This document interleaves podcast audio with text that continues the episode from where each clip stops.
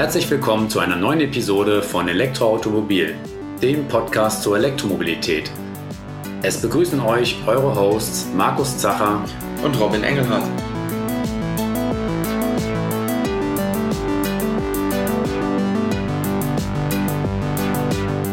Diese Episode wird euch präsentiert von Mannekes.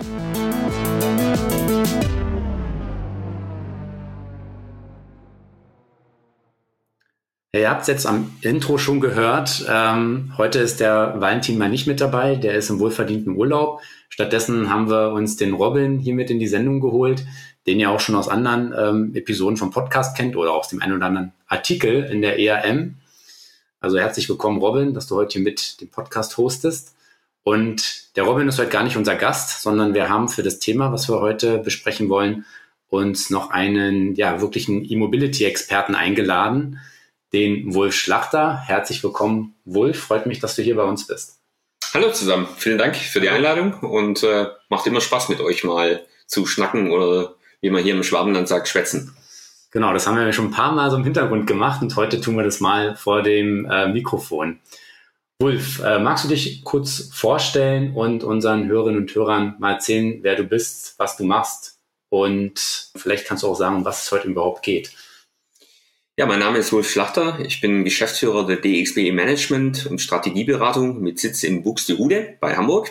Ähm, wir sind äh, eigentlich eine Boutique im Bereich äh, Beratung, haben uns über die Jahre hinweg in Spezialprojekte fokussiert, also Non-Standard-Sachen in den meisten Fällen. Mal als Referenz äh, ganz einfach von Ionity über diverse Aufbauten von CPOs, EMPs wie DCS, aber auch äh, viele Startups, die wir gegründet haben, wo wir im Hintergrund gewerkelt haben, wie beispielsweise Encharge oder äh, Charge Construct, Aufbau von Ladeinfrastruktur, Switchily, auch eine Plattformanbieter aus äh, UK mit deutschem Gründer, äh, wo es um äh, die nächste Generation des ChargePoint Management System geht und ja diverse andere Aktivitäten im Startup-Umfeld seit vielen Jahren. Und äh, ja, ähm, sowohl bei E-Fahrzeugen unterwegs äh, wie auch bei Trucks. Und wir wollen heute mal über das Thema Schnellladen und Truck-Charging äh, reden, was auch ein Riesentrend ist momentan. Gab ja auch diverse Ausschreibungen in den letzten Wochen, auch vom Bund, Fördermittel, ganz viel, sowohl für die Infrastruktur als auch für den Lkw. Und in dem äh, Umfeld ja, können wir heute mal ein bisschen aufräumen von Mythen und mal ein bisschen äh, über die aktuellen Entwicklungen auch reden. Mhm. Genau, ja, weil dein großes Stichwort, was wir heute auch beackern werden, ist das Thema äh, Megawatt Charging. Da hat vielleicht ein oder andere auch schon mal was von gehört, äh, wo wir wirklich eine ganz andere Leistungsdimension vordringen wollen.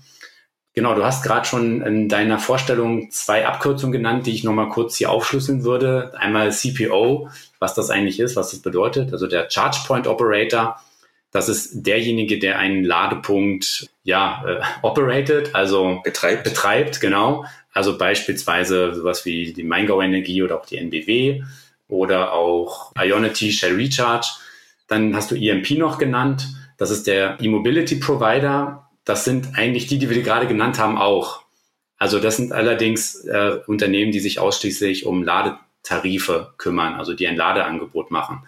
Vielleicht Elva kann man da nennen ähm, Plug-Surfing. Plug-Surfing, genau. Also, Oder auch am mhm. meisten bekannt äh, die ganzen Charging-Services von Kia. Äh, von den Herstellern. Und, und äh, Hyundai, Audi Charging Services. Mhm. Das sind dann so Anbieter wie Digital Charging Solutions, äh, gegründet von Daimler und BMW und äh, BP als Shareholder. Mhm, genau, also die haben nicht wirklich Hardware irgendwo stehen, sondern die machen eigentlich Ladetarife und Verträge mit den Hardware-Betreibern, ähm, damit man da laden kann. Und viele CPOs sind oft eben auch EMPs, beispielsweise NBW. Die haben eigene Ladepunkte, aber haben eben auch Ladetarife.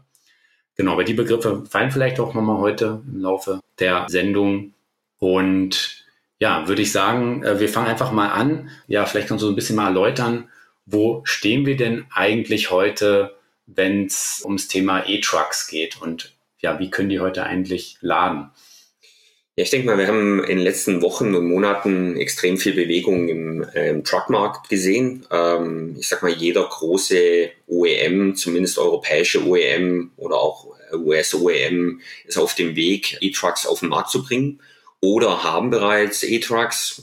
Die allerersten waren sowohl MAN als auch Daimler mit ihren Trucks und ähm, ja, Scania und, und Volvo und auch neue Anbieter wie Designwerk oder Nikola kommen mit E-Trucks auch in den europäischen Markt oder sind schon drin.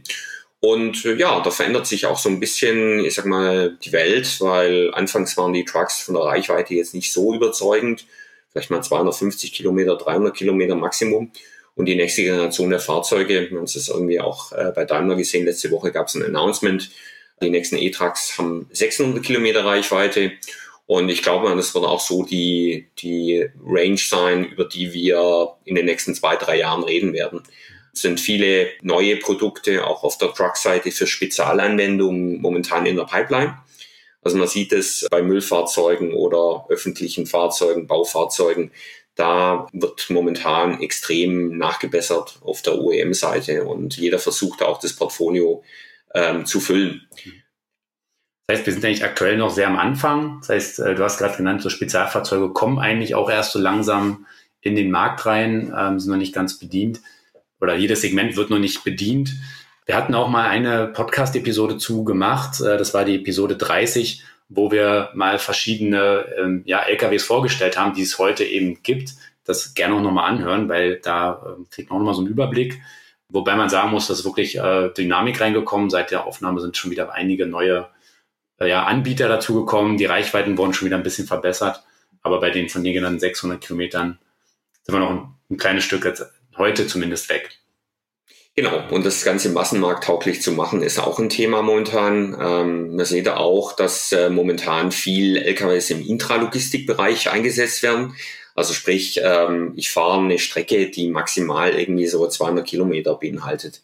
Ähm, das können Rundtouren sein. Ich sag mal hier in Stuttgart, Getränkehändler, der von den Toren von Stuttgart ist und jeden Tag irgendwie seine äh, Reves, Aldis, Lidls und Filialen anfährt, wo er äh, ausliefert. Das sind so die typischen Touren, die man momentan im Markt sieht oder ich sag mal auch äh, Belieferung von äh, aus dem Zentrallager raus in, in regionale Läger. Das ist so ein bisschen die die Welt. Ähm, das kann auch schon mit äh, Kühltrucks laufen, wobei man da natürlich dann auch aufpassen muss bei Kühltrucks oder so Sonderfahrzeugen äh, hat man halt auch schnell ein Reichweitenproblem. Äh, Im Sommer wie im Winter, dann können da gerne mal 250 Kilometer irgendwie als Reichweite angegeben äh, sein, aber effektiv kommen dann leider vielleicht nur 125 raus.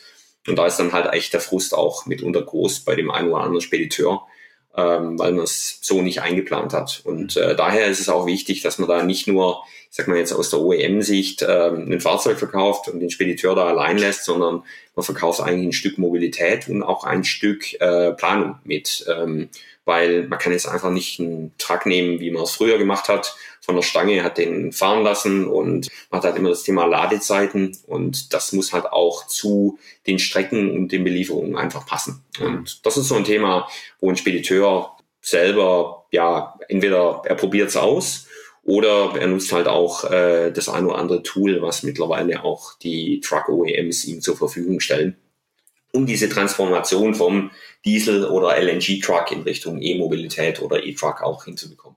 Wo stehen wir denn gerade beim Ladenetz, vor allem aber auch bei den Ladezeiten von den Trucks, weil du die gerade angesprochen hast, weil beim Elektroauto gab es ja, also beim Pkw gab es ja große Fortschritte in den letzten Jahren. Ich erinnere mich noch, dass man ganz am Anfang noch über eine Stunde teilweise laden musste und das galt schon als schnell und mittlerweile bewegen wir uns auf 20 Minuten oder drunter.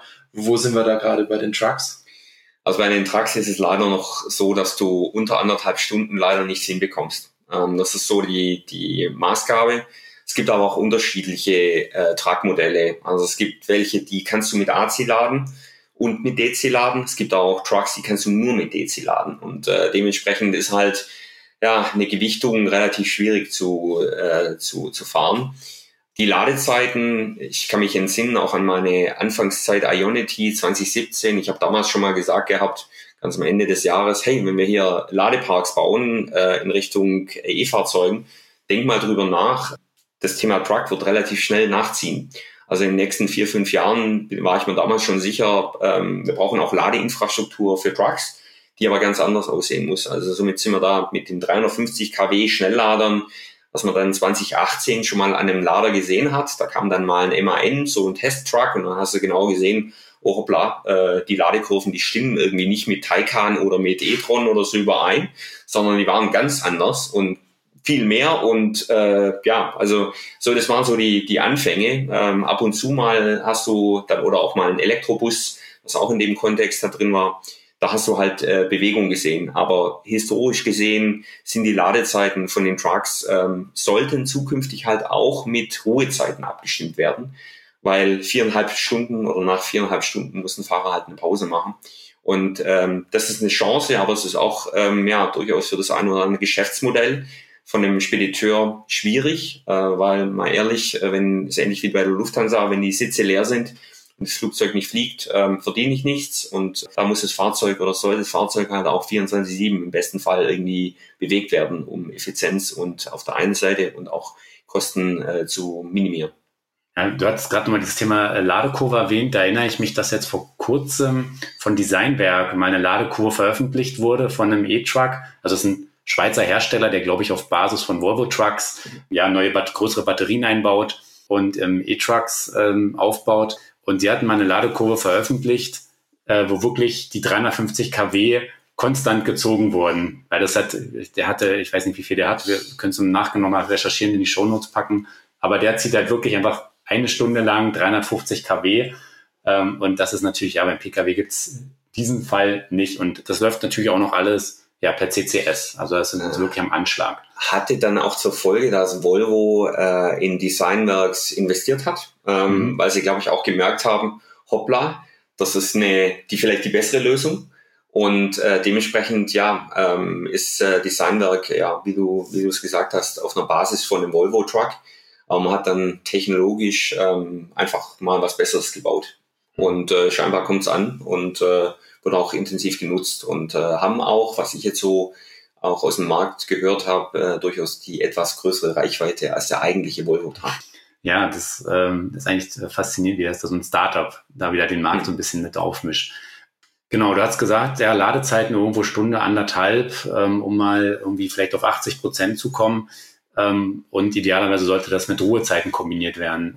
Wo liegt denn eigentlich so eine typische Ruhezeit? Also welches Zeitfenster wäre eigentlich ideal, um eben diese Ruhezeit auszunutzen? Also du hast natürlich bei so unterschiedliche Lademodelle. Also du kannst mhm. auf der einen Seite ähm, im Depot bei dir zu Hause laden, das ist das eine, und du kommst zurück und lädst auch weiter im Depot. Es gibt aber auch die Möglichkeiten, dass du mittlerweile auch die Ideen dahingehend bei Kunden lädst. Also ich fahre jetzt zum Rewe-Markt, der Rewe-Markt hat, ähm, ich habe da Waren zu beliefern morgens um vier. Ähm, es geht auch dann noch einen Schritt weiter. Es geht in Richtung äh, bidirektionales Laden. Ähm, solche Geschichten kann man da auch noch mal mhm. spielen, kann ich auch nachher noch mal was erzählen dazu. Aber du fährst zum, zum Rewe-Markt, lädst deine, deine Ware aus und lädst dort fort. Ähm, das hat so ein paar Schwierigkeiten, auch mit Eichrecht, musst du dann halt öffentlich oder halböffentliches mhm. Laden. Weil du ziehst Energie von eigentlich von einem, von einem Dienstleister von dir äh, oder, oder einem Kunden und fährst dann wieder in deinen oder fährst deine Runde und fährst dann wieder zurück. Das sind die zwei Modelle und dann hast du halt noch das dritte Modell äh, komplett irgendwie öffentlich dich zu bewegen. Du fährst halt, ich sag mal, Motoren von Hamburg äh, nach Stuttgart und wieder zurück im, im Leermodus oder wie auch immer. Und das sind so die, die typischen Themen, äh, wo du dann auch öffentlich äh, dir Ladeinfrastruktur suchen musst. Das ist übrigens schwierig, würde ich sagen, weil es gibt aktuell keine Reservierung, es gibt keine Ladeinfrastruktur dafür, dass du das machen könntest. Also der nächste Schritt ist auch entsprechend äh, Ladeinfrastruktur aufzubauen.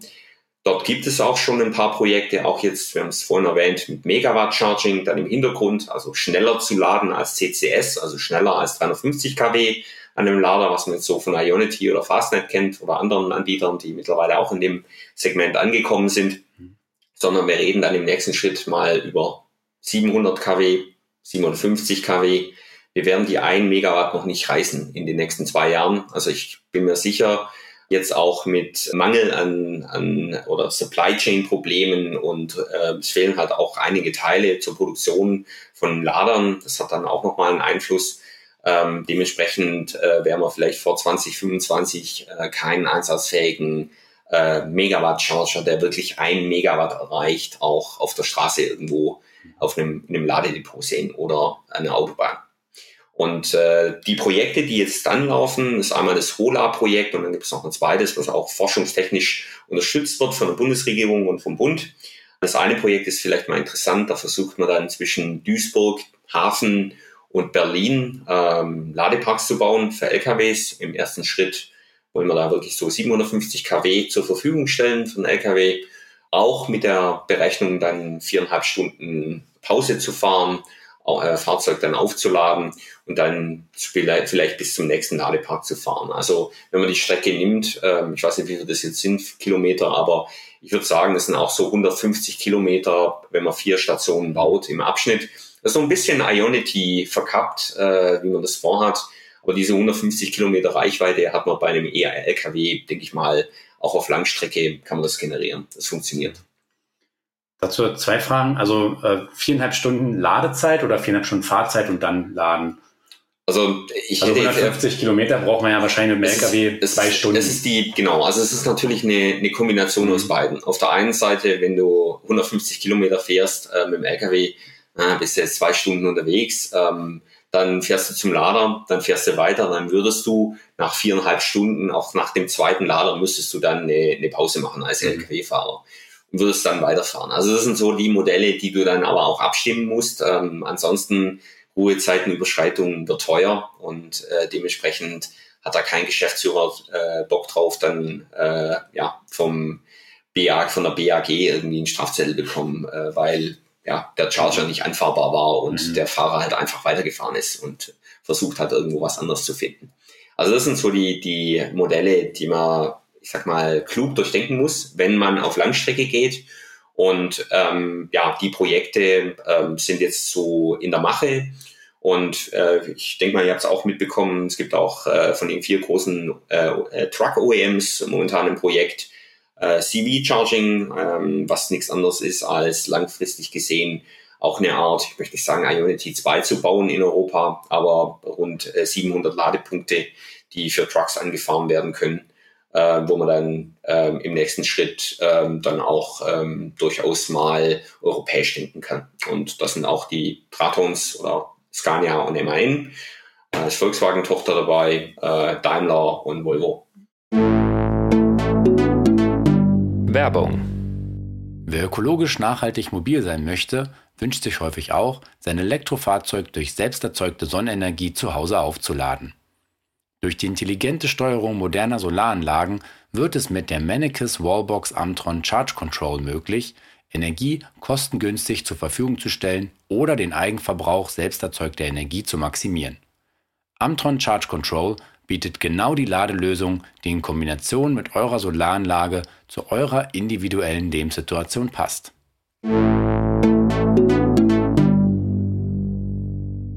Wie werden denn diese Ladeparks geplant? Weil bei Pkw ist ja an manchen Standorten Netzanschluss mal ein Thema gewesen.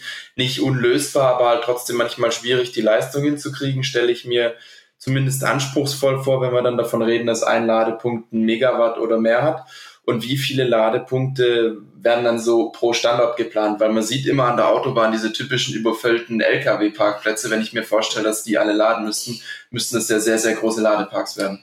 Also mal das Thema, fangen wir mal mit dem Parken und Laden bei Lkw ist ein extrem wichtiges Thema, weil ihr wisst es selber, wenn ihr abends irgendwie versucht, ähm, jetzt mal auf einem Parkplatz in, in Deutschland zu fahren, ja, du hast überall äh, ja, LKWs äh, stehen, die bis in die Fahrbahn zum Teil reinragen. Ähm, das ist ein massives Problem.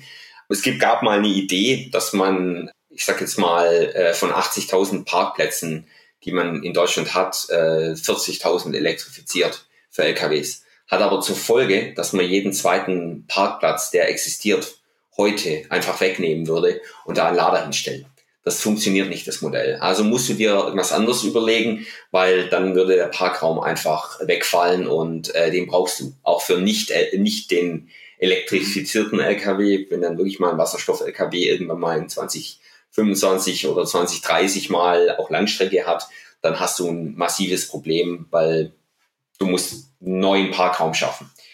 Dahingehend äh, wird es dann sicher so sein, dass du komplett neue Ladeparks sehen wirst. Und äh, wir reden über Parks, die fangen eigentlich bei 5 Megawatt an. Das ist einmal, ich sag jetzt mal, oder ungefähr dreimal so viel Leistung, was du bei einem Ionity-Ladepark hast, was du heute hast. Mit sechs Chargern, A350 kW, fängst du halt dann mal mit äh, Minimum 5 Megawatt an und gehen. Wir haben so ein, so ein äh, Case gerade in den USA, in Kalifornien, äh, skalierend bis zu 25 Megawatt hoch. Das heißt, du fängst mit 10 Ladern an, die du baust und nochmal 10 arbeitest dann aber auch mit Pufferspeicher. Ganz klar, ohne das kommst du nicht aus.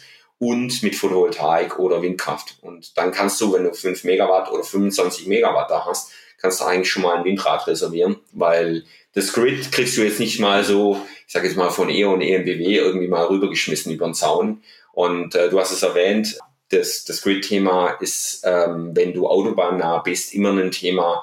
Und es ist jetzt nicht so, dass du viele Möglichkeiten hast oder Opportunities hast, um schnell da auch ranzukommen. Ähm, ist mitunter auch jahrelange Arbeit, ähm, um, ich sag mal, den Netzanschluss dann auch mal live zu bekommen. Das heißt, dann steht eigentlich wirklich so ein kleines Ökosystem nachher, äh, dass ich halt ja nicht nur den Netzanschluss habe, das ist eigentlich nur ein Teil davon. Ich habe einen Pufferspeicher, der muss wahrscheinlich auch entsprechend groß dimensioniert sein. Und dann habe ich noch Kraftwerke dazu, also Solar, Wind, vielleicht eine Kombination, ähm, um das irgendwie wahrscheinlich auch günstig nachzuladen. Also das wird ja, entsteht ja schon fast so eine kleine so ein, ja, so ein eigenes äh, Kraftwerkskomplex dann dazu. Also die Komplexe werden so ein bisschen Forecourt-mäßig aussehen, wie ihr aus dem, äh, ich sag mal, Pkw-Chargen ja auch so langsam schon mitbekommt, so Bäckerei Schüren und Co., äh, mhm. Kamener Kreuz, die es vorgemacht haben. Oder in UK, in England gibt's äh, GridSurf, die auch so Ladeparks bauen. So ähnlich wird es auch sein. Mhm. Ähm, das heißt, es wird nicht nur Ladeinfrastruktur irgendwo in die Pampa gesetzt, sondern äh, die wird auch ich sage mal, mehr oder weniger bewirtschaftet sein. Mhm. Das ist so ein bisschen mal die, die, die Richtung, wo das Ganze hingeht. Aber es ist halt wichtig, dass du Netzanschluss bekommst und in der Größenordnung 25 Megawatt zu generieren. Das wären dann so Größenordnungen, wo du dann mal über 50 LKWs parallel laden irgendwie mal, mal nachdenken kannst, wenn jeder dann mal direkt äh, das Grid ein Megawatt ziehen könnte. Aber das ist so die, die Vision, da musst du mit Pufferspeichern arbeiten. Mhm.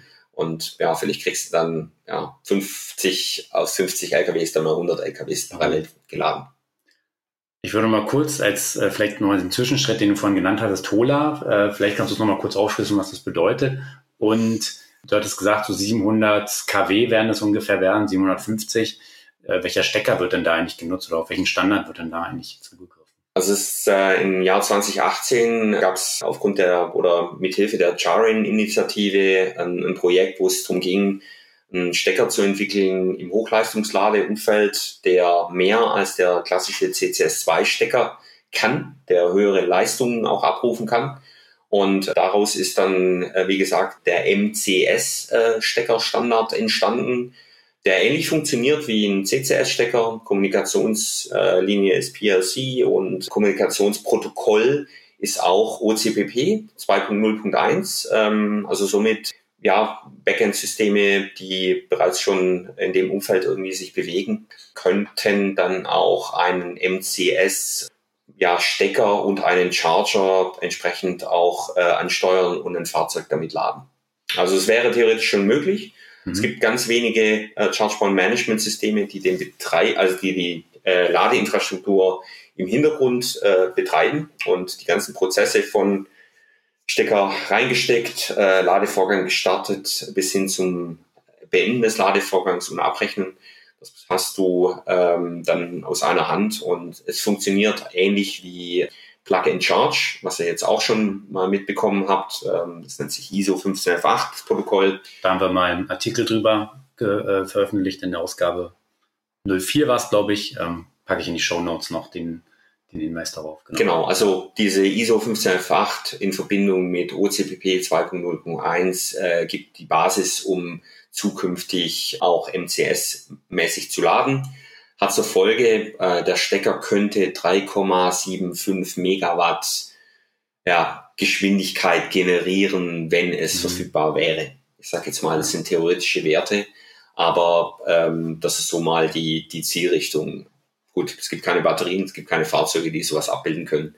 Ähm, es geht dann aber auch in andere Richtungen. Ähm, der Steckertyp wird nicht nur für LKWs verwendet, sondern gegebenenfalls auch für EV2Ls, also äh, Electric Vertical Takeoff and Landing Systeme, also nichts anderes wie Drohnen oder Flugtaxis, Lilium, Volocopter und Co.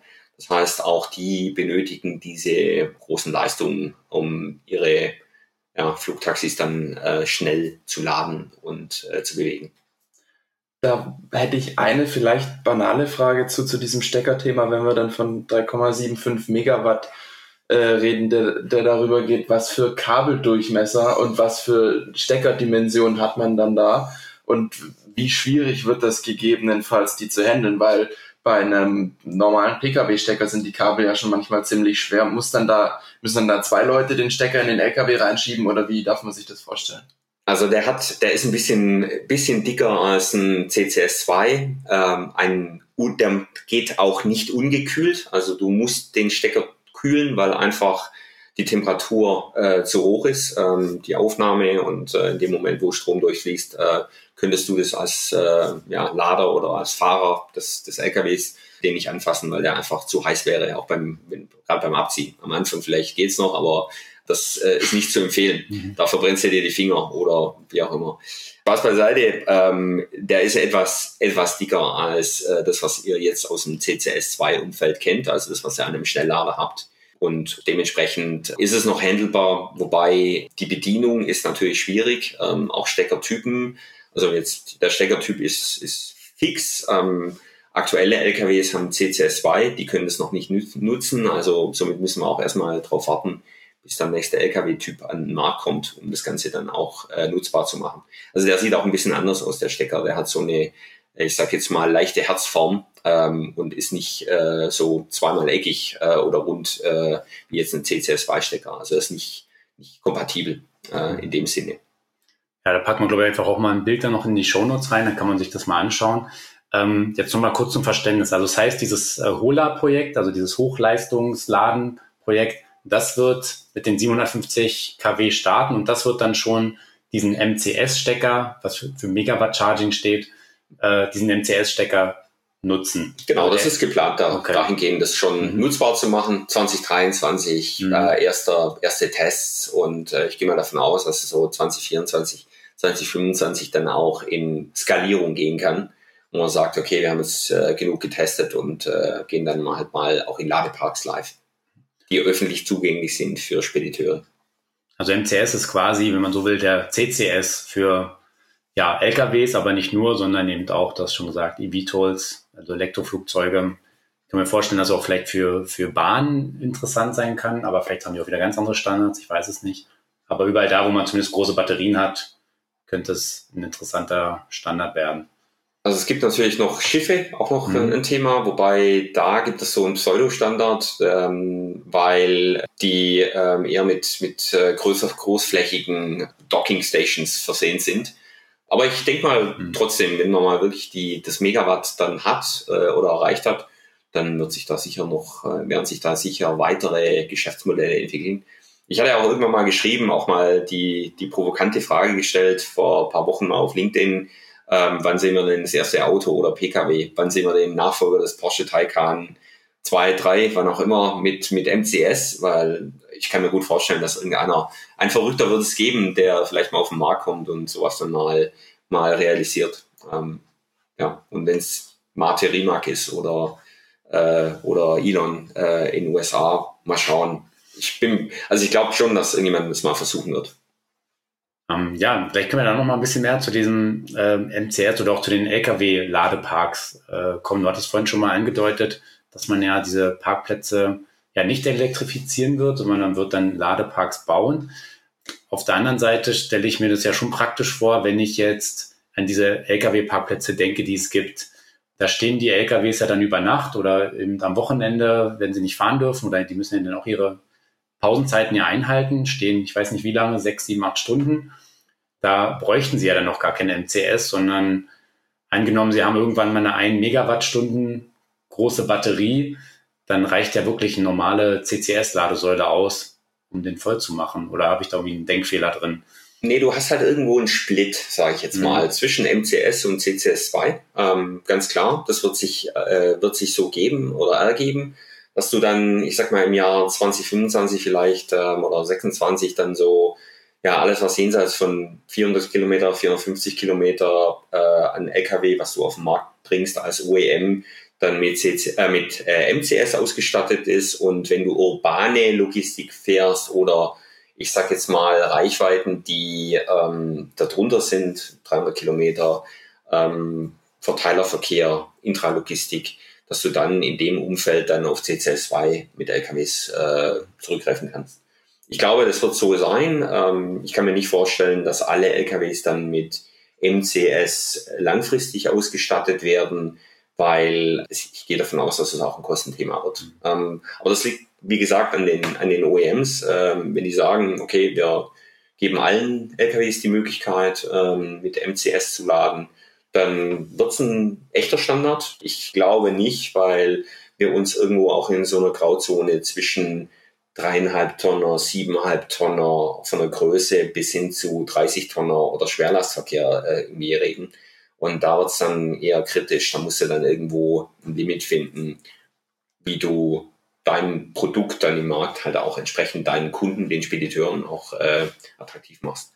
Ist denn eigentlich geplant, äh, den LKWs zumindest in der Übergangszeit, die wir jetzt haben werden, wo es das MCS noch nicht flächendeckend gibt, ähm, beide Steckertypen zu verpassen? Weil wenn ich dich vorher richtig verstanden habe, äh, sind ja nicht zueinander kompatibel. Das heißt, angenommen, wir haben jetzt ein, ein relativ dünnes MCS-Ladenetz und die ersten LKW sind damit ausgestattet und fahren mal wohin, wo sie es dann nicht zur nächsten MCS-Ladesäule schaffen, dann müssten sie ja eigentlich als Backup noch einen anderen Stecker haben, dass sie irgendwo anders noch laden können, analog zum Schuko-Notladekabel der Pkw.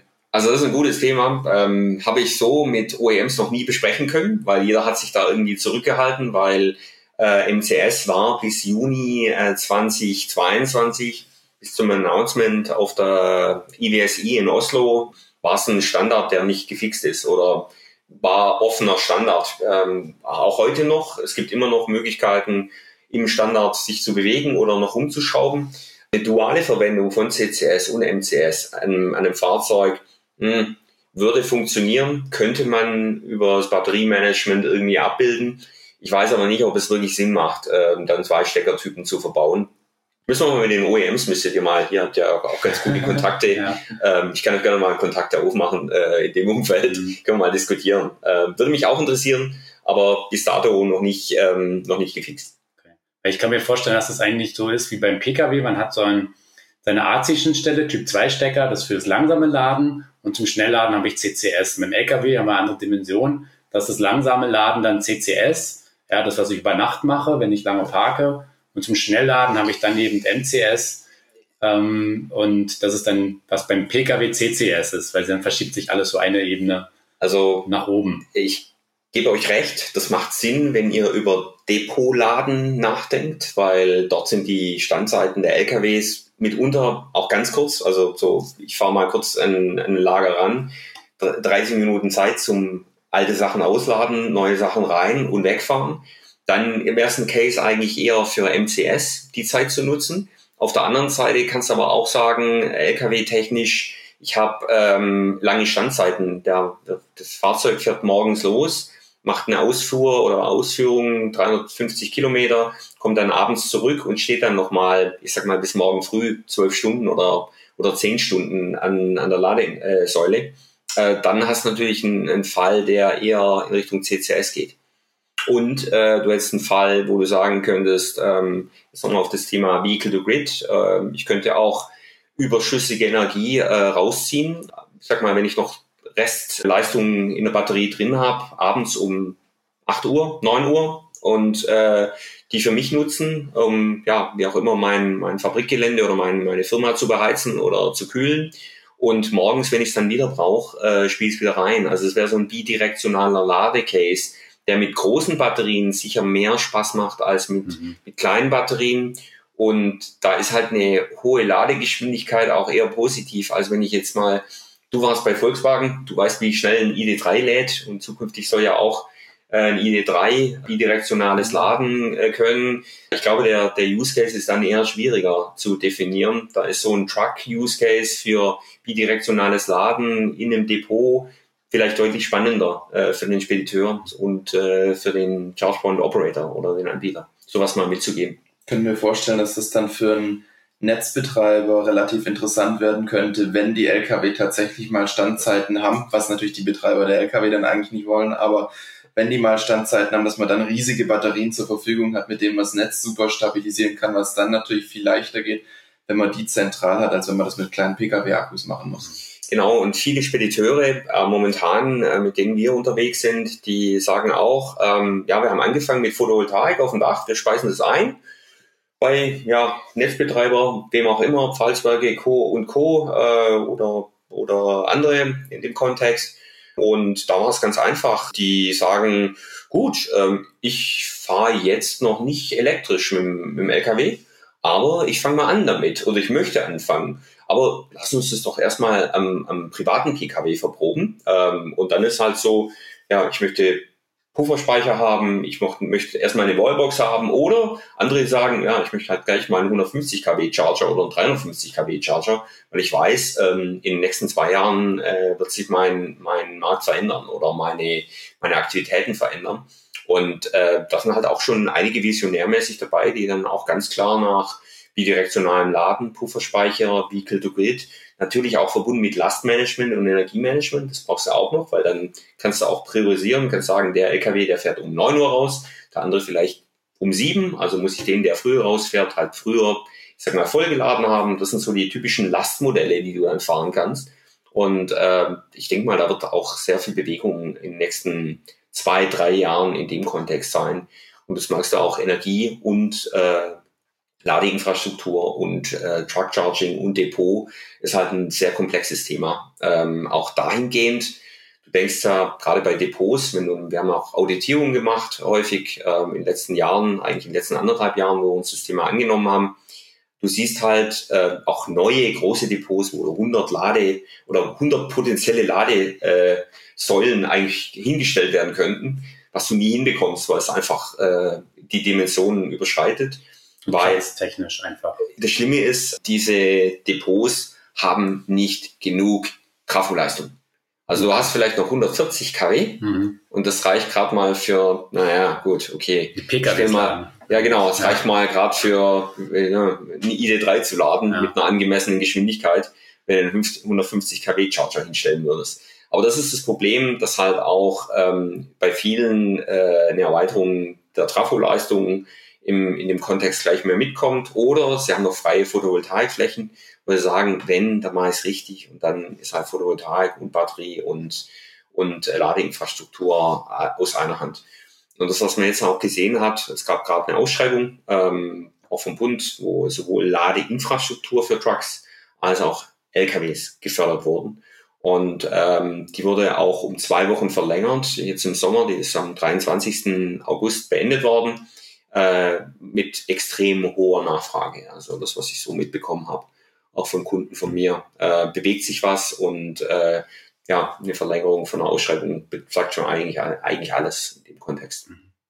Sag ich nochmal eine, also eine Verständnisfrage. Das heißt eigentlich, auf der Autobahn werden wir aber solche Depotlader, also dass ich dann einen großen ähm, LKW-Parkplatz hat, wo dann überall wirklich die, keine Ahnung, 100 kW-Säulen stehen, das werde ich nicht sehen. Da wird man dann, wenn man es aufbaut, eher gleich auf MCS gehen. Also, so also an der Autobahn wird MCS sicher der Standard ja. werden. Im Depot wirst du sehen, da gibt es wahrscheinlich ja. doch äh, Use Cases oder äh, Geschäftsmodelle, die in Richtung MCS als auch in mhm. CCS gehen. Das muss man sich dann anschauen. Was du aber auch siehst, ist, dass ähm, ja das Thema äh, Autobahnladen, gut, jetzt ein Player, der jetzt damit anfängt.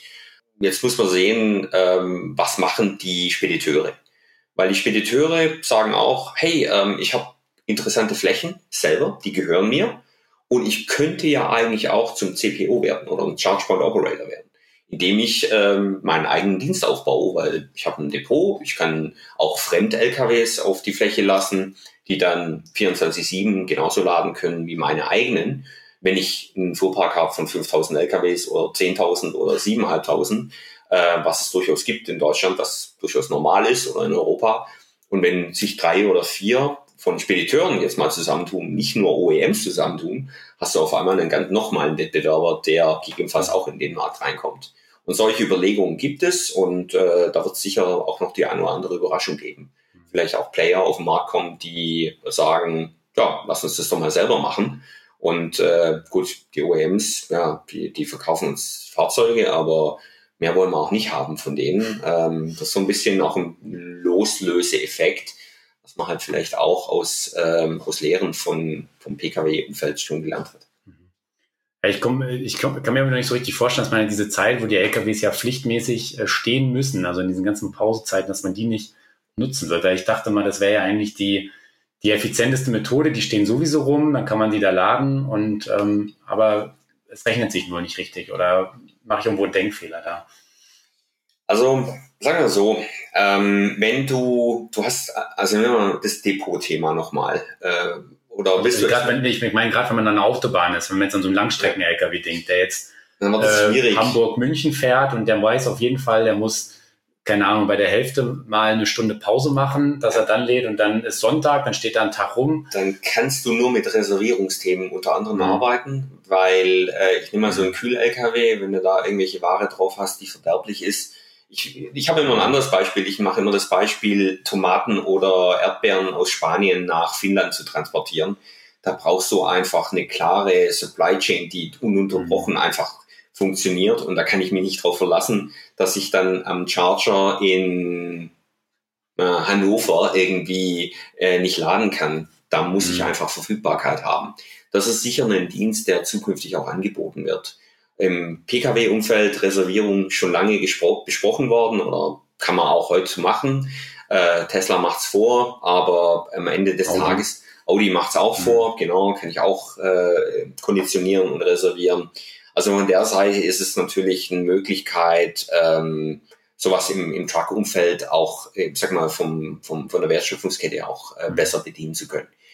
Aber es wird nicht der erste Schritt sein, sondern wenn, dann mache ich Schnelllader, die die sind dann immer da, ich weiß, die kann ich nutzen, stehe da auch nicht lange und dann fahre ich weiter. Also wir werden Langstrecken-LKWs, denke ich mal, mhm. ähm, die auch wirklich Reichweite machen, jenseits von 600 Kilometer Strecken fahren, ähm, im Jahr 2025 vielleicht sehen. Die ersten, die auf den Markt kommen, wo wir sagen können, äh, 600 Kilometer ist okay, mhm. das funktioniert, aber ähm, davor werden wir so ein, ich sag mal, Hybridmix haben aus CCS-ladenden LKWs und so ein paar Langstrecken-LKWs, mhm. weil zum Hintergrund die Fahrzeuge, die, die jetzt in den Markt kommen, sind ja auch nicht vergleichbar vom Preis. Und äh, ich weiß nicht, ob ihr auch schon mal in eurem Podcast in der Vergangenheit euch mal äh, mit Preisen auseinandergesetzt habt. Ähm, da müsst ihr durchaus mal Faktor zwei äh, doppelt so teuer rechnen. Und das muss ich auch erstmal finanzieren, einen LKW auf der Strecke. Mhm. Und dementsprechend äh, sind die ersten, ich sag mal, Use Cases momentan eher in der urbanen Belieferung, also sprich Brauerei fährt irgendwie nach Stuttgart rein, äh, beliefert irgendwelche Märkte, ähm, Getränkemärkte und fährt dann wieder äh, 20 Kilometer raus aus Stuttgart nach Ludwigsburg oder wo auch immer hin, wo sie ihr Depot haben. Das sind die Use Cases, die du im CCS2-Umfeld haben wirst. Alles drüber hinaus, Langstrecke, brauchst du halt irgendwo eine Nachlademöglichkeit und das macht es dann schon wieder komplex, weil durchaus Depots nicht dem Eigentümer oder der Eigentümer des Depots ist nicht der Betreiber gleichzeitig und ähm, dann brauchst du halt auch wieder Genehmigung und ähm, dann ist das Geschäftsmodell schon wieder schwierig, äh, weil du dann, ja, irgendeiner hält dann immer die Hand auf. Das ist ähnlich wie bei Ladeparks, die öffentlich irgendwo stehen. Vielleicht, wenn wir bei Leuten sind, die die ähm, Hand aufhalten, fällt mir jetzt gerade ein, die Firmen, die jetzt gerade schon Ladeparks betreiben, sind das die, die dann auch schon an der Autobahn Sachen aufbauen? Also macht ein Ionity oder ein Allego oder sonst wer, ist da schon irgendjemand dran, an der Autobahn Ladenetze aufzubauen oder sind das dann eher Firmen, die sagen, wir machen nur Lkw? Also momentan ist es so, dass du äh, keinen hast, der dediziert Lkw aufbaut. Äh, in den USA gibt es jemand, der noch undercover arbeitet. Ähm, und gut, du hast noch Tesla, die auch so ein paar Charger jetzt in, in Arizona und Texas äh, mal aufgebaut haben, um ja ihren, ihren LKW dann mal irgendwann, wenn er mal auf den Markt kommt, soll auf den Markt kommen, gut, lange angekündigt worden von Elon, schauen wir mal. Ähm, da ist auch die Frage, der ist aktuell noch nicht MCS-tauglich. Äh, ob Tesla MCS macht, ist auch eine Frage. Keine Ahnung, ist noch offen, wie alles bei Tesla, wenn es um Truck geht. Dementsprechend äh, sehe ich das mal noch weit in der Zukunft, um, um solche Use Cases zu fahren. Ja, vielleicht so ein bisschen ein Indikator könnte sein, jetzt hat vor kurzem die NBW zusammen mit Daimler Trucks ein, ähm, ja, so ein LKW-Ladepark eröffnet in Wörth, also eigentlich auf dem Werks- oder auf dem Parkplatzgelände von, von Daimler, ist aber öffentlich zugänglich. Und gut, die haben da äh, verschiedene Ladestationen hingebaut, alles mit CCS, soweit ich das gesehen habe. Und ich glaube, sogar ein AC-Lader ist mit dabei. Und da geht es aber eher so darum, um das auch mal zu testen. Also, dass verschiedene Speditionen da vorbeifahren können mit unterschiedlichen LKWs und dann unterschiedliche Ladeinfrastruktur testen können, aber erst öffentlich. Und sieht im Prinzip so ähnlich aus wie diese MBW-Ladeparks, die vielleicht der eine oder andere schon mal gesehen hat mit Überdachung, aber natürlich ist das Dach höher und das sind mehr so Durchfahr, alles immer zum Durchfahren äh, gedacht, ähm, damit da eben ein Truck auch vernünftig rangieren kann. Also das ist vielleicht genau. so ein, so ein erster Hint, wo es vielleicht mal hingehen kann. Mhm. Die Ladeparks sehen so ein bisschen aus wie Pantographenladen von Bussen. Wenn ihr ein Busdepot habt, dann sind das so Einfahrten, wo zehn Busse nebeneinander stehen und gut, pantografisch zu laden ist halt, kommt von oben von der Decke oder vom Bus äh, der, der Arm raus und lädt über Stromschienen oder über Schienen. Du hast ähm, bei dem Ladepark 300 kW Alpitronic Charger aufgebaut. ABB macht sowas aber auch mit 360 kW beziehungsweise ähm, von der Hardware-Seite wirst du in diesem Jahr auch noch 400 kW Charger sehen. Das werden die ersten sein, die auch, ich sag jetzt mal, in diese MCS-Testmodelle mit reinfließen. Da gibt's halt, ja, mehrere Anbieter. Das ist kein Geheimnis, äh, wer, da, wer da unterwegs ist. Ähm, das ist ADS Tech hier aus der Region ähm, Stuttgart, ähm, dann die Albitronic aus Bozen und die ABB, ähm, die auch ähm, diese Use Cases oder die Businessmodelle äh, im HPC-Laden oder High Power Charging Laden oder Ultra High Power Charging, wie auch immer man es nennt, äh, bedient zukünftig. Werden die dann anfangen, erstmal ihre vorhandenen Charger zu nehmen, die dann eben irgendwie 300 bis 400 kW haben und dann sagen sie, äh, nehmen sie einfach den MCS-Stecker und ändern noch ein bisschen was an der Software. Als gesagt, man braucht vielleicht ein neues, ähm, dieses OCCP, dieses Open Charge Point Protokoll, was für mhm. die Kommunikation sorgt. Ähm, also nochmal passen die Software an und dann wird es erstmal so die High-Power-Charger geben, wie wir sie eigentlich heute kennen, aber mit einem anderen Stecker dran, der dann eben für die LKWs optimiert ist. Kann man sich das so am Anfang vorstellen? Genau, so wird es laufen. Also ähm, das wird so, ein, so, eine Phase geben, wo du dann halt nicht mit den vollen 750 kW oder, oder irgendwann mal ein Megawatt äh, laden wirst, sondern die Zwischenstufe wird sicher bei 400 Kilowatt äh, Leistung liegen. Mhm. Und von der Seite her ähm, ja, diese, diese Installation in Word, äh, ich glaube, es war Netze BW und äh, Netze EMBW, genau. Entschuldigung, ja, Netz, genau, genau, Netze BW, ja. ähm, auch Tochter äh, ja. aus der EMBW raus. Ähm, das sind halt auch genau die Betreiber, die ähm, versuchen, und da wird sicher noch mehr äh, ja, Beispiele geben, mhm. äh, um sowas dann mal ähm, in Tests umzusetzen. Es gibt auch so einen Ladepark in, in Schweden, hat ABB auch aufgebaut. Ähm, da kannst du auch mit, mit Scania Trucks und mit Volvo Trucks, ähm, kannst du da mal das Ganze verproben. Mhm. Das sind aber einzelne Installationen und das ist eher so auf der 360 kW äh, Charger-Basis, was ABB momentan am Start hat. Also wenn man das mal so ein bisschen zusammenfassen will, dann sind wir eigentlich aktuell noch sehr weit davon weg. Also wir haben heute eben LKWs mit CCS, wir haben ein paar CCS-Stationen, wo sie auch überhaupt drankommen. Okay, aber der MCS ist noch nicht mal richtig fixiert, ist vielleicht gerade dabei, dass wir zumindest vielleicht demnächst ab nächsten Jahr. Die Finalisierung ist genau. absehbar. Es ist genau. nicht mehr nur, ich sag mal, Proof of Concept, ja. äh, sondern man weiß, wie das Ökosystem mhm. aussieht oder aussehen soll, wie es funktioniert. Und du hast eigentlich von der Hardware alles bis auf den Truck, der mhm. wirklich dann auch die, die Leistung bringt, mhm. die große Batterie hat und ähm, am besten noch bidirektional lädt und äh, last but not least, ähm, ja, die Hardware auf der, auf der Charger-Seite, also auf der Ladeinfrastrukturseite, dass du dann einen Lader hast, der halt mal 57 kW oder Megawatt abbilden kann. Mhm. Aber die, diese ganzen Ladeparks, die fehlen ja eigentlich auch noch komplett und die müssen ja dann auch demnächst aus dem Boden gestampft werden. Und ähm, ja, du hast ja gerade schon gesagt, die werden dann einzelne Einfahrten haben. Ähm, ich meine auch, dass man sich da irgendwie auch mal geeinigt hat, was die Ladedosenposition angeht. Ist das, ist ja, das richtig? Es gibt jetzt eine Standardisierung. Das war bei den Herstellern in der Vergangenheit sehr wild. Äh, der einen, bei dem einen war es auf der Fahrerseite unter der Tür, da wo früher der Tankstutzen war oder Tankrüssel.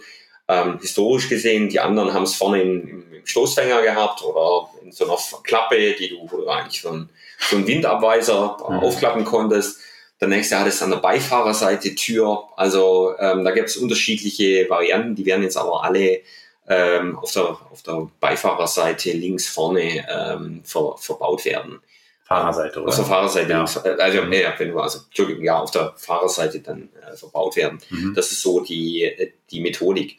Hat aber auch zur Folge, dass du, ähm, jetzt kommen wir nochmal zurück, wenn du theoretisch äh, so LKWs nebeneinander äh, geparkt hast, ähm, in der Größenordnung ja, 50 LKWs oder, oder 20 LKWs, die nicht alle wie in so einem Depot irgendwie nebeneinander laden können oder stehen können, sondern irgendwie schräg mitunter auch stehen. Die meisten Autobahnenparkplätze in Deutschland sind nun mal nicht alle quadratisch äh, praktisch gerade irgendwie gebaut worden oder hintereinander, wo sie stehen, sondern durchaus im versetzten Modus hast du halt ein Problem, Ladeinfrastruktur entsprechend äh, aufzustellen. Das heißt, du brauchst halt ein komplett neues Konzept, mhm. äh, wie das aussieht am Ende des Tages. Und ähm, wie gesagt, da ist so ein Durchfahrtsmodell, so wie das jetzt beispielsweise Mercedes gemacht hat mit den, ich glaube, vier Trucks sind die parallel geladen mhm. werden können. Ähm, ja, es ist ein, ein einfacher, einfaches, äh, ja, einfacher Weg oder ja. die einfachste Variante. Was denkst du denn, was ist der Zeithorizont, nachdem wir jetzt drüber gesprochen haben, was alles noch an Schwierigkeiten da ist und dass noch eine ganze Menge getan werden muss? Was ist so der Zeithorizont, bis wann wir wirklich ein flächendeckendes MCS-Ladenetz haben, wo man dann sagen kann, da kann ein LKW die berühmte Strecke von äh, Flensburg bis nach Füssen komplett durchfahren, komfortabel? Ihr kennt ja die Diskussion aus der Ionity-Zeit. Ähm, wir hatten das ja auch damals schon. Äh, wie, wie schaffst du es von Finnland bis äh, Portugal irgendwie durchgängig so ein Netz aufzubauen? Wenn du die Geschwindigkeiten nimmst, die damals generiert wurden, und ich könnte es ja gerne mal an dem, an dem Ladepark äh, von Ionity mal abbilden. Ich würde mal sagen, die Komplexität, ähm, das Ganze so aufzubauen, dass du Megawatt an die Sites bekommst oder an den Standort bekommst, ist deutlich höher. Ich würde mal sagen, ja, um Faktor vier oder fünf höher, weil die Megawattzahlen halt auch äh, von Anfang an viel, viel größer sind. Ähm, das hat zur Folge, dass du ganz andere Komponenten auch einsetzen musst, ähm, hat auch äh, andere noch weitere Einflüsse auf Lärm. Ähm, weil wenn du jetzt so einen Ladepark mit Megawatt hinstellst und die Charger und äh, die Trafos, dann kannst du den auch nicht überall bauen. Und das sind auch Beschränkungen. Auch wenn du an der Autobahn bist, äh, gibt es da durchaus äh, Limitierungen, die da noch mit reinspielen können. Also so ganz ohne ist es nicht. Du hast gefragt, wann wir das sehen. Ich würde mal sagen, du brauchst mindestens um, um 100 äh, Ladeparks irgendwie in Europa mal zu bauen. Ich würde mal sagen, vier Jahre, roundabout. Ich möchte nicht sagen, dass es so langsam vorangeht wie jetzt beispielsweise bei Wasserstoffinfrastruktur. Äh, aber ähm, ich kann mir das gut vorstellen, dass ähm, das so in dieser, in dieser Ebene oder in diese Richtung reingeht. Die Dimensionen sind viel, viel größer und das Flächenthema hat einen ganz anderen Input.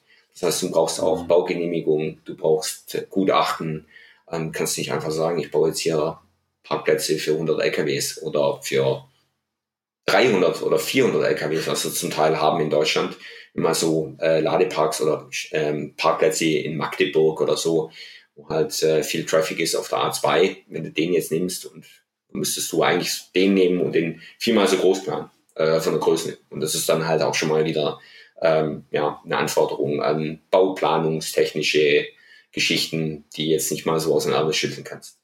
Also eigentlich gibt es dann so ein bisschen zwei Hauptherausforderungen. Einmal wirklich der Platz, den mhm. ich zusätzlich benötige und dann eben aber auch die Anschlussleistung, die natürlich ja jetzt schon in den, ist ja heute schon eine Herausforderung bei einigen High-Power-Charger-Ladeparks für die PKWs und dann eben nochmal schwerer wird. Aber ab 2026 wäre so die erste Prognose, könnte man mal darüber nachdenken, dass wirklich erste Fahrzeuge durch Deutschland und Europa fahren. Also da kommt noch ein wichtiger Punkt dazu, auch das Kostenthema. Ähm, mhm. Ihr habt nämlich, wenn ihr das momentan betrachtet, ähm, was du momentan beim Ausbau von Pkw-Ladeinfrastruktur siehst, wenn du einen Ladepark vor drei, vier Jahren mal gebaut hast, dann hast du Betrag X gezahlt dafür. Mhm. Mittlerweile ist es aber so für die Erschließung einer zweiten Installation oder wenn jetzt sagen wir mal Tesla hat da irgendwas hingebaut bereits und du kommst jetzt um die Ecke und sagst, ich möchte jetzt da nochmal ein Ionity oder einen anderen Ladepark hinbauen, äh, dann sind die Kosten nicht Faktor eins zu eins, das was Tesla gezahlt hat, sondern du hast ganz andere Erschließungskosten. Und je mehr, ich sag mal, ChargePoint Operator oder je mehr Ladeinfrastruktur du an einem Ort bündelst, desto teurer wird es. Also wenn du dann halt der Vierte im Bunde bist, weil Fastnet, Ionity und Tesla da schon ist irgendwie um die Ecke und du sagst jetzt, ich baue jetzt hier einen, einen Truck-Ladepark hin, dann ist der Faktor vier oder fünf wahrscheinlich nicht ausreichend, was dir dann von der Mittelspannung äh, entsprechend mhm. und vom, von der Trafoleistung und was du alles benötigst, ähm, auch Netzanschluss, was du da aufwenden musst dafür, äh, von der Kostenseite. Also das ist schon eine, eine Hausnummer und äh, das wird auch den einen oder anderen Standort, ich sag mal, ähm, durchaus ausschließen. Ähm, und ich glaube auch, dass du dann jetzt nicht sagen kannst, ähm, da wo ich schon Infrastruktur habe, da baue ich halt daneben was hin. Ja. Das wird nicht funktionieren. Genau, das wäre jetzt nämlich die Sache. Eigentlich jetzt, dadurch, dass jetzt die ganzen äh, CPOs anfangen, für die PKWs schöne Ladeparks zu bauen, die suchen sich ja jetzt schon gute Plätze raus, wo man gut skalieren kann, wo es attraktiv ist zu laden. Äh, und damit blockieren die eigentlich gleich diesen, vielleicht sogar ein Gewerbegebiet, weil da hat denn jetzt schon ein CPO 20 Ladepunkte hingebaut und mit entsprechenden Anschlussleistungen kann sein, dass es dann, obwohl es eigentlich eine gute Lage fürs Megawatt-Charging wäre, für die LKWs nicht mehr möglich ist, weil es einfach zu teuer wird. Du hast noch ein weiteres Thema. Ähm, entweder kaufst du den, den Baugrund oder den Platz mhm. oder du mietest ihn. Aber wenn du jetzt, ich sag mal, solche Investitionen machst, dass du halt da für mehrere Millionen Euro so einen Ladepark hinbaust, dann musst du ihn eigentlich kaufen, weil das Risiko, wenn du sagst, ich mache einen Mietvertrag, zehn Jahre, ähm, und äh, nach zehn Jahren sagt der Eigentümer, nö, ähm, jetzt kam Tesla um die Ecke, die wollen, den, wollen das übernehmen. Und du hast, musst dann noch die Assets oder die, die, das, was du verbaut hast, noch zurückbauen, dann ist es nicht das, was du, äh, was du deinen Shareholdern oder Investoren dann mitgeben möchtest oder mitgeben kannst, wo es dann heißt, äh, sorry, aber wir müssen uns einen neuen Ladepark irgendwo suchen, äh, wir sind vertraglich gekündigt worden, weil der Anbieter XY äh, 50, Euro, 50 Euro pro, äh, pro Parkplatz irgendwie mehr bezahlt hat. Also diese, dieses Modell wird nicht funktionieren. Das heißt, du kannst das eigentlich nur kaufen, den Grund, und äh, dementsprechend äh, steigt natürlich auch äh, das Preismodell oder du bist dann auch ein bisschen gebundener in dem Kontext. Also sind auf jeden Fall noch viele Hürden, die es zu überwinden gilt, aber trotzdem wird ja da irgendwo in die Richtung gearbeitet ähm, ja, ich bin ja echt gespannt, wie es vorangehen wird, ob wenn, ja, wann es da weiterkommt. Weil es fehlt ja schon noch an einigen Punkten, auch wenn jetzt immer mehr fixiert wird. Die LKWs hast du auch schon genannt, die müssen auch erstmal noch gebaut werden, die das vertragen, ähm, auch wenn es da einige Ankündigungen gibt. Aber es bleibt, glaube ich, ja, dieses Themenfeld sehr spannend, ähm, wie wir zukünftig unsere Lkw-Flotte ja, elektrisch betreiben können, wie wir sie laden ähm, können. Und ja, ich glaube, dass ist auf jeden Fall notwendig, da weiter dran zu bleiben und ähm, müsste man sich vielleicht nochmal in ein, zwei Jahren wieder zusammensetzen und mal schauen, inwiefern sich manche Prognose korrigieren lässt oder genauer einschätzen lässt. Wir sehen ja auch gerade im Markt relativ viel in Diskussionen mit Wasserstoff- und Brennstoffzellen, Fahrzeuge, LKWs und dergleichen. Und ähm, ja, da muss man dann auch ganz klar abtrennen, ähm, ja, wie passt es auf die auf das jeweilige Geschäftsmodell der Spediteure.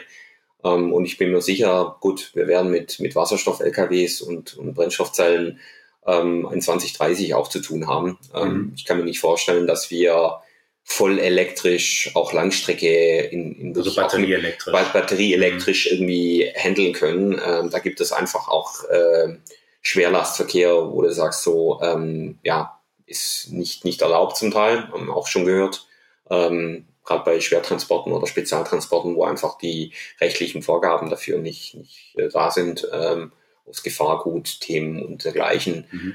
Ja, da muss man halt schauen, wo die Reise hingeht. Aber ich glaube, die, die Basis ist gelegt. Ähm, es gibt LKWs im Markt, die jetzt ähm, auch genutzt werden und äh, gut, wie gesagt, in den nächsten Jahren werden wir doch den einen oder anderen E-Truck mehr auf der Straße sehen, als wir heute haben.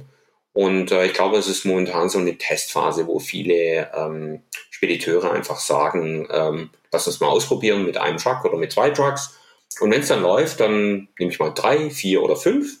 Und ähm, so, so bewegen die sich vor. Also es ist jetzt nicht äh, all in. Mhm. Es gibt zwar welche, die super visionär sind, die sagen, 5000 LKWs möchte ich sofort eigentlich, ähm, weil mhm. ich habe dummerweise auf LNG gesetzt mhm. und äh, LNG-Preis ähm, ist dann Putin ja auch durch die Decke ja. gegangen.